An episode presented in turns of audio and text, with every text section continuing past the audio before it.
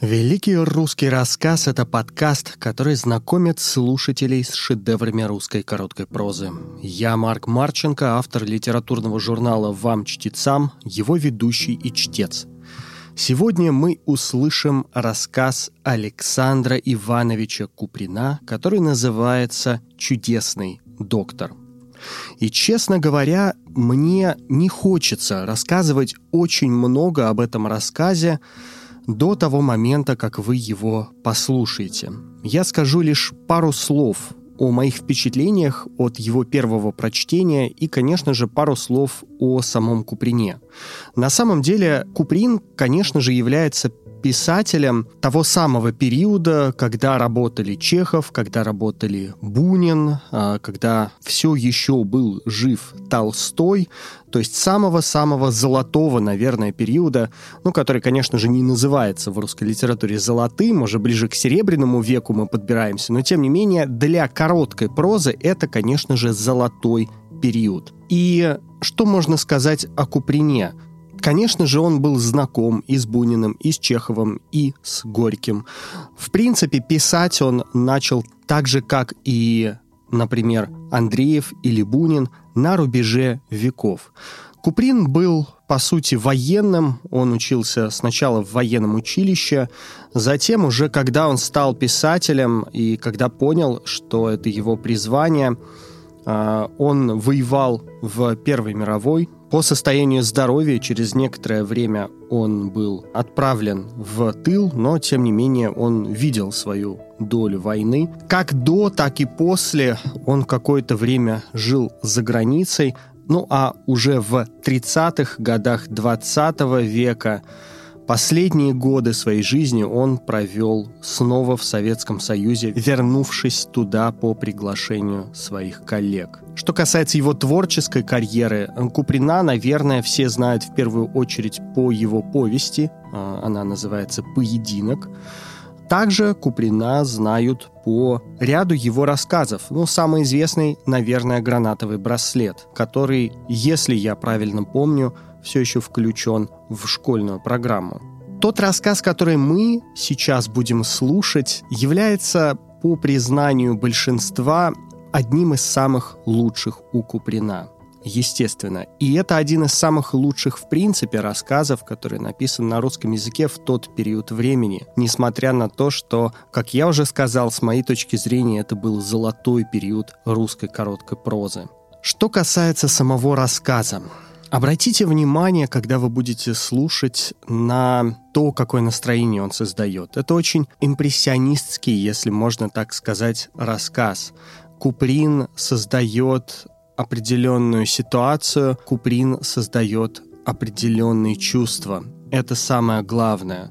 А, мы видим ситуацию глазами нескольких главных героев, мы переживаем вместе с ними, и вместе с ними мы сначала падаем вниз, и затем потихоньку, ближе к концу рассказа, мы выплываем наверх из довольно темных глубин, в которые нас погружает сначала автор, выплываем, мы видим солнце, нам становится теплее, и именно благодаря этому рассказ на самом деле оставляет очень приятное и светлое послевкусие. В целом, это один из немногих светлых рассказов в нашей подборке, да и вообще в русской литературе, поэтому к нему у меня сохраняется определенное особенное отношение, и я хотел бы, чтобы вы также могли насладиться этим рассказом, как и я. Итак, рассказ Александра Куприна «Чудесный доктор». Следующий рассказ не есть плоть досужего вымысла – все описанное мною действительно произошло в Киеве лет около 30 тому назад и до сих пор свято, до мельчайших подробностей, сохраняется в преданиях того семейства, о котором пойдет речь. Я с своей стороны лишь изменил имена некоторых действующих лиц этой трогательной истории, да придал устному рассказу письменную форму. «Гриш, а, Гриш, гляди-ка, поросенок-то, смеется, да, а во рту-то у него Смотри, смотри, травка во рту, ей-богу, травка! Вот штука-то!» И двое мальчуганов, стоящих перед огромным из цельного стекла окном гастрономического магазина, принялись неудержимо хохотать, толкая друг друга в бок локтями, но невольно приплясывая от жесткой стужи. Они уже более пяти минут торчали перед этой великолепной выставкой, возбуждавшей в одинаковой степени их умы и желудки. Здесь, освещенные ярким светом висящих ламп, возвышались целые горы красных крепких яблоков и апельсинов. Стояли правильные пирамиды мандаринов, нежно золотившихся сквозь окутывающую их папиросную бумагу. Протянулись на блюдах, уродливо разинув рты и выпучив глаза, огромные копченые и маринованные рыбы. Ниже, окруженные гирляндами колбас, красовались сочные разрезанные окорока с толстым слоем розоватого сала. Бесчисленное множество баночек и коробочек с солеными, вареными и копчеными закусками довершало эту эффектную картину, глядя на которую оба мальчика на минуту забыли о 12-градусном морозе и о важном поручении, возложенном на них матерью. Поручении, окончившемся так неожиданно и так плачевно. Старший мальчик первый оторвался от созерцания очаровательного зрелища. Он дернул брата за рукав и произнес сурово. «Ну, Володя, идем, идем, нечего тут». Одновременно подавив тяжелый вздох, старшему из них было только десять лет, и к тому же оба с утра ничего не ели, кроме пустых щей, и, кинув последний влюбленно жадный взгляд на гастрономическую выставку, мальчуганы торопливо побежали по улице. Иногда сквозь запотевшие окна какого-нибудь дома они видели елку, которая издали казалась громадной гроздью ярких, сияющих пятен. Иногда они слышали даже звуки веселой польки.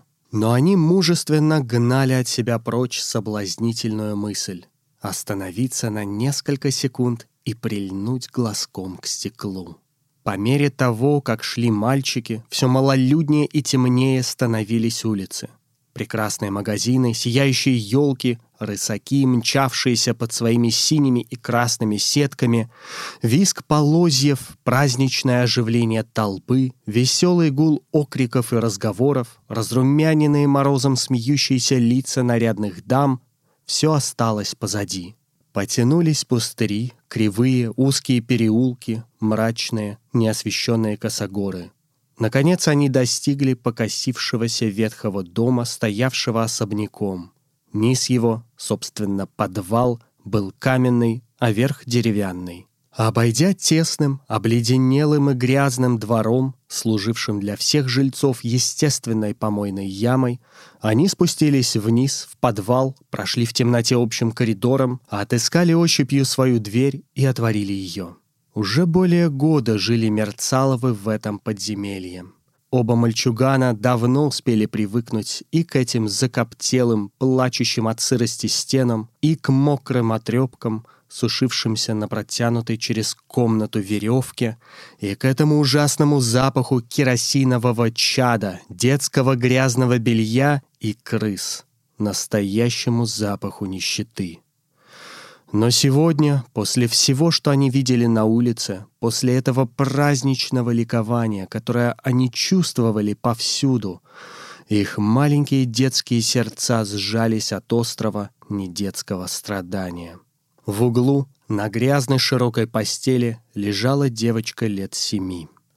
Ее лицо горело, дыхание было коротко и затруднительно — Широко раскрытые блестящие глаза смотрели пристально и бесцельно. Рядом с постелью в люльке, привешенной к потолку, кричал, морщась, надрываясь и захлебываясь, грудной ребенок. Высокая, худая женщина с изможденным, усталым, точно почерневшим от горя лицом, стояла на коленях около больной девочки, поправляя ей подушку и в то же время не забывая подталкивать локтем качающуюся колыбель.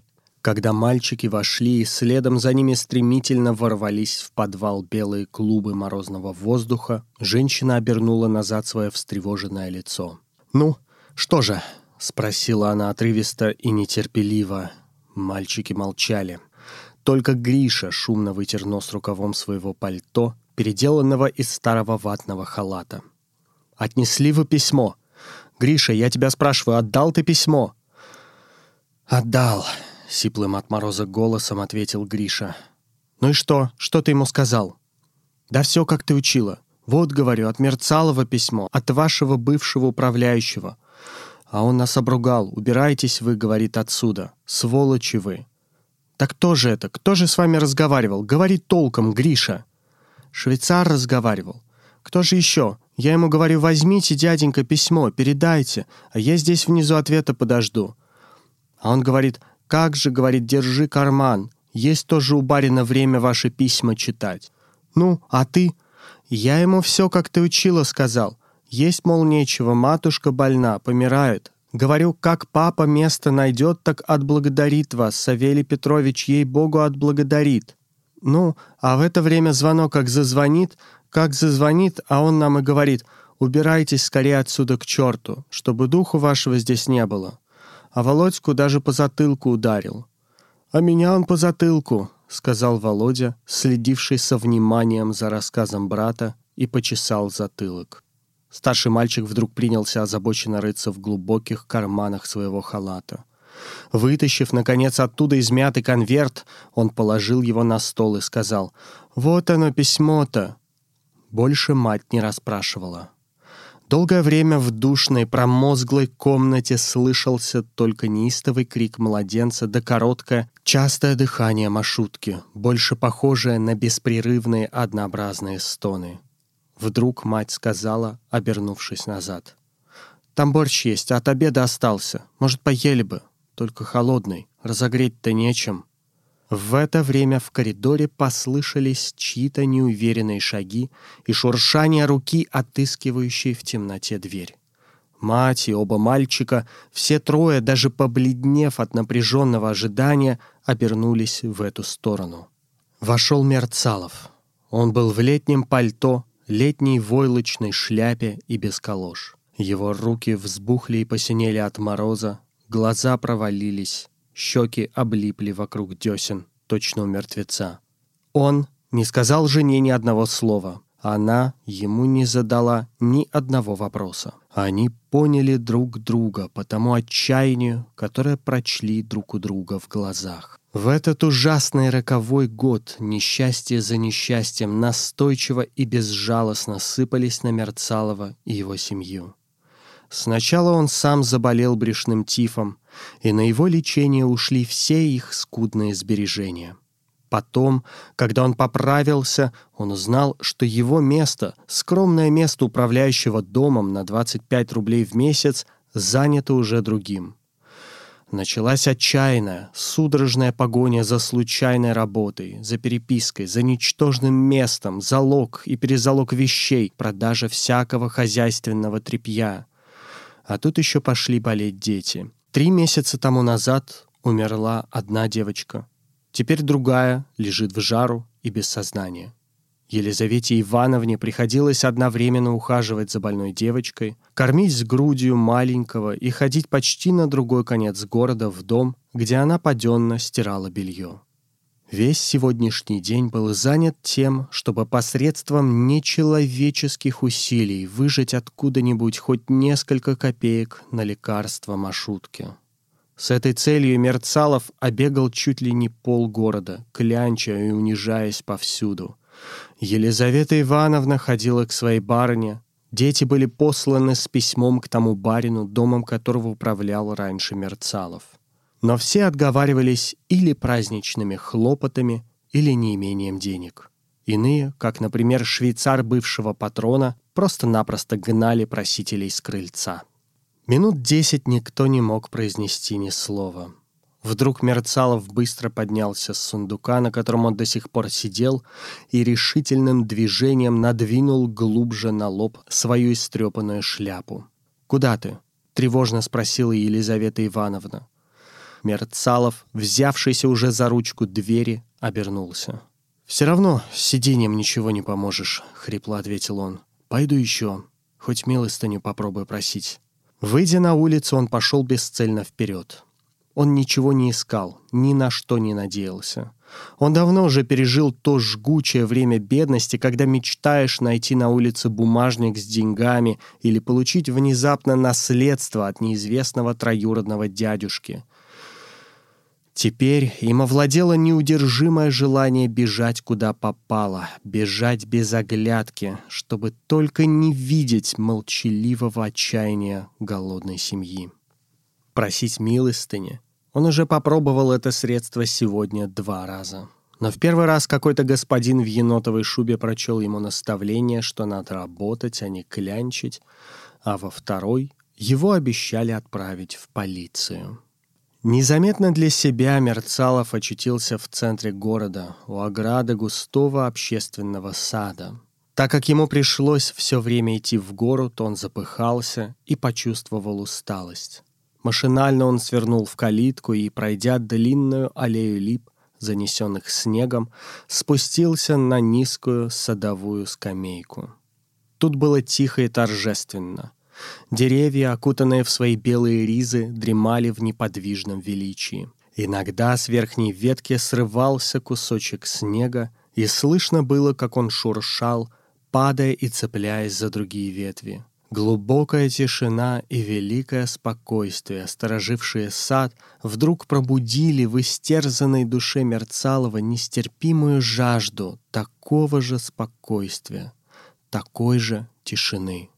«Вот лечь бы и заснуть», — думал он, — «и забыть о жене, о голодных детях, о больной маршрутке». Просунув руку под жилет, Мерцалов нащупал довольно толстую веревку, служившую ему поясом. Мысль о самоубийстве совершенно ясно встала в его голове. Но он не ужаснулся этой мысли, ни на мгновение не содрогнулся перед мраком неизвестного. Чем погибать медленно, так не лучше ли избрать более краткий путь?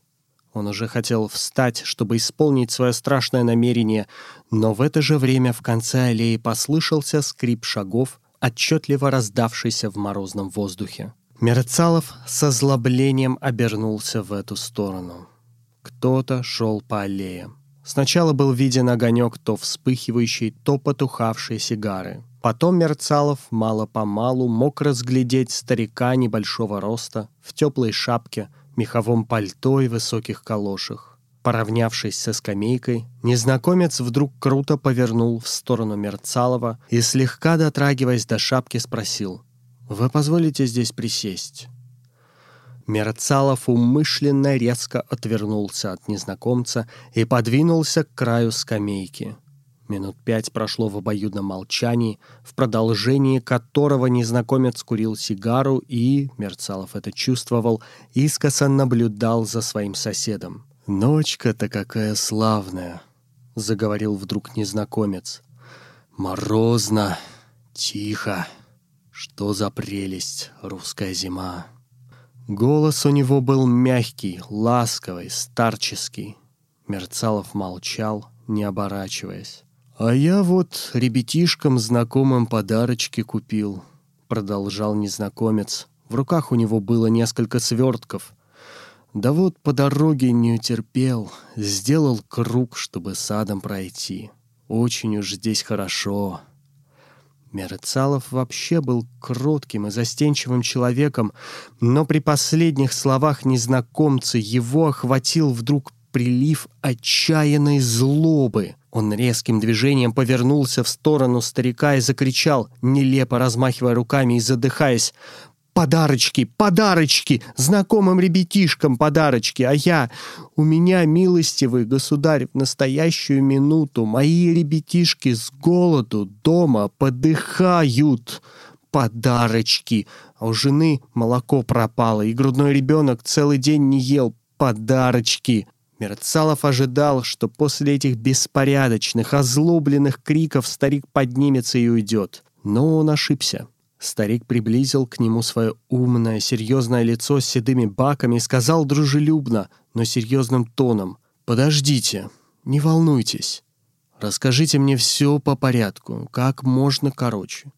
Может быть, вместе мы придумаем что-нибудь для вас».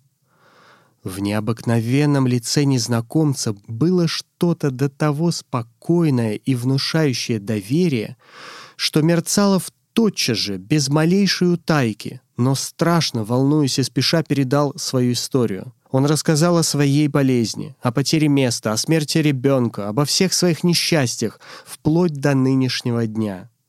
Незнакомец слушал, не перебивая его ни словом, и только все пытливее и пристальнее заглядывал в его глаза, точно желая проникнуть в самую глубь этой наболевшей, возмущенной души.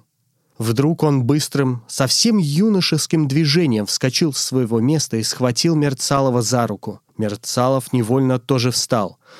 «Едемте», — сказал незнакомец, увлекая за руку Мерцалова. «Едемте скорее. Счастье ваше, что вы встретились с врачом. Я, конечно, ни за что не могу ручаться, но поедемте». Через минут десять Мерцалов и доктор уже входили в подвал. Елизавета Ивановна лежала на постели рядом со своей больной дочерью, зарывшись лицом в грязные, замаслившиеся подушки. Мальчишки хлебали борщ, сидя на тех же местах. Испуганные долгим отсутствием отца и неподвижностью матери, они плакали, размазывая слезы по лицу горячими кулаками и обильно проливая их в закопченный чугунок. Войдя в комнату, доктор скинул с себя пальто и, оставшись в старомодном, довольно поношенном сюртуке, подошел к Елизавете Ивановне. Она даже не подняла головы при его приближении. «Ну, полно, полно, голубушка», — заговорил доктор, ласково погладив женщину по спине. «Вставайте-ка, покажите мне вашу больную». И точно так же, как недавно в саду, что-то ласковое и убедительное, звучавшее в его голосе, заставило Елизавету Ивановну мигом подняться с постели и беспрекословно исполнить все, что говорил доктор. Через две минуты Гришка уже растапливал печку дровами, за которыми чудесный доктор послал к соседям. Володя раздувал из всех сил самовар, Елизавета Ивановна обворачивала маршрутку согревающим компрессом. Немного погодя явился и Мерцалов. На три рубля, полученные от доктора, он успел купить за это время чаю, сахару, булок и достать в ближайшем трактире горячей пищи. Доктор сидел за столом и что-то писал на клочке бумажки, который он вырвал из записной книжки. Окончив это занятие и изобразив внизу какой-то своеобразный крючок вместо подписи, он встал, прикрыл написанное чайным блюдечком и сказал, «Вот с этой бумажкой вы пойдете в аптеку. Давайте через два часа по чайной ложке. Это вызовет у малютки отхаркивание. Продолжайте согревающий компресс. Кроме того, хотя бы вашей дочери сделалось лучше, во всяком случае пригласите завтра доктора Афросимова. Это дельный врач, хороший человек. Я его сейчас же предупрежу. Затем прощайте, господа. Дай Бог, чтобы наступающий год немного снисходительнее отнесся к вам, чем этот. А главное, не падайте никогда духом. Пожав руки Мерцалову и Елизавете Ивановне, все еще не оправившимся от изумления и потрепав мимоходом по щеке разинувшего рот Володю, доктор быстро всунул свои ноги в глубокие калоши и надел пальто. Мерцалов опомнился только тогда, когда доктор уже был в коридоре и кинулся вслед за ним — так как в темноте нельзя было ничего разобрать, то Мерцалов закричал наугад «Доктор, доктор, постойте, скажите мне ваше имя, доктор, пусть хоть мои дети будут за вас молиться». И он водил в воздухе руками, чтобы поймать невидимого доктора. Но в это время в другом конце коридора спокойный старческий голос произнес. «А, вот еще пустяки выдумали. Возвращайтесь-ка домой скорее». Когда он возвратился, его ожидал сюрприз.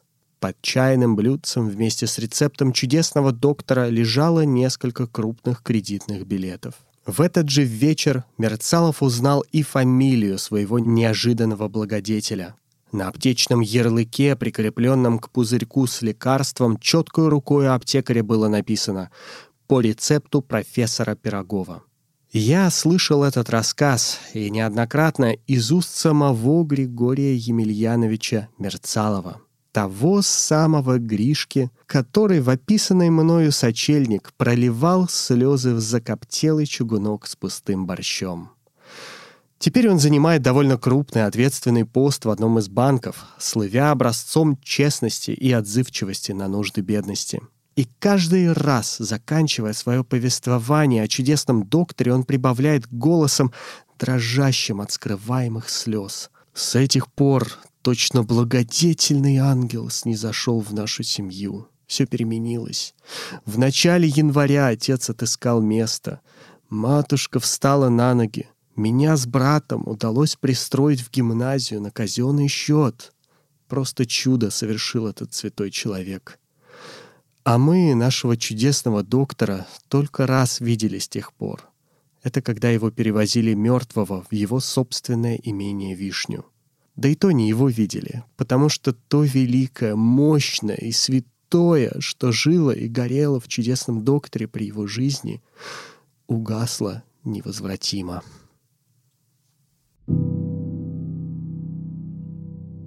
Вы слушали рассказ Александра Куприна «Чудесный доктор». Это был десятый выпуск подкаста «Великий русский рассказ», посвященный лучшей короткой русской прозе XIX и начала XX века, легендарным произведениям, которые по сравнению с русскими романами получают незаслуженно мало внимания. Если вам понравился рассказ и этот выпуск, не забудьте подписаться, чтобы не пропустить следующий выпуск. А также рассмотрите возможность оставить оценку и комментарий в том приложении, в котором вы его слушали. Это поможет другим слушателям его обнаружить. С вами был Марк Марченко, писатель и автор литературного журнала «Вам, чтецам». Спасибо за ваше внимание и до встречи.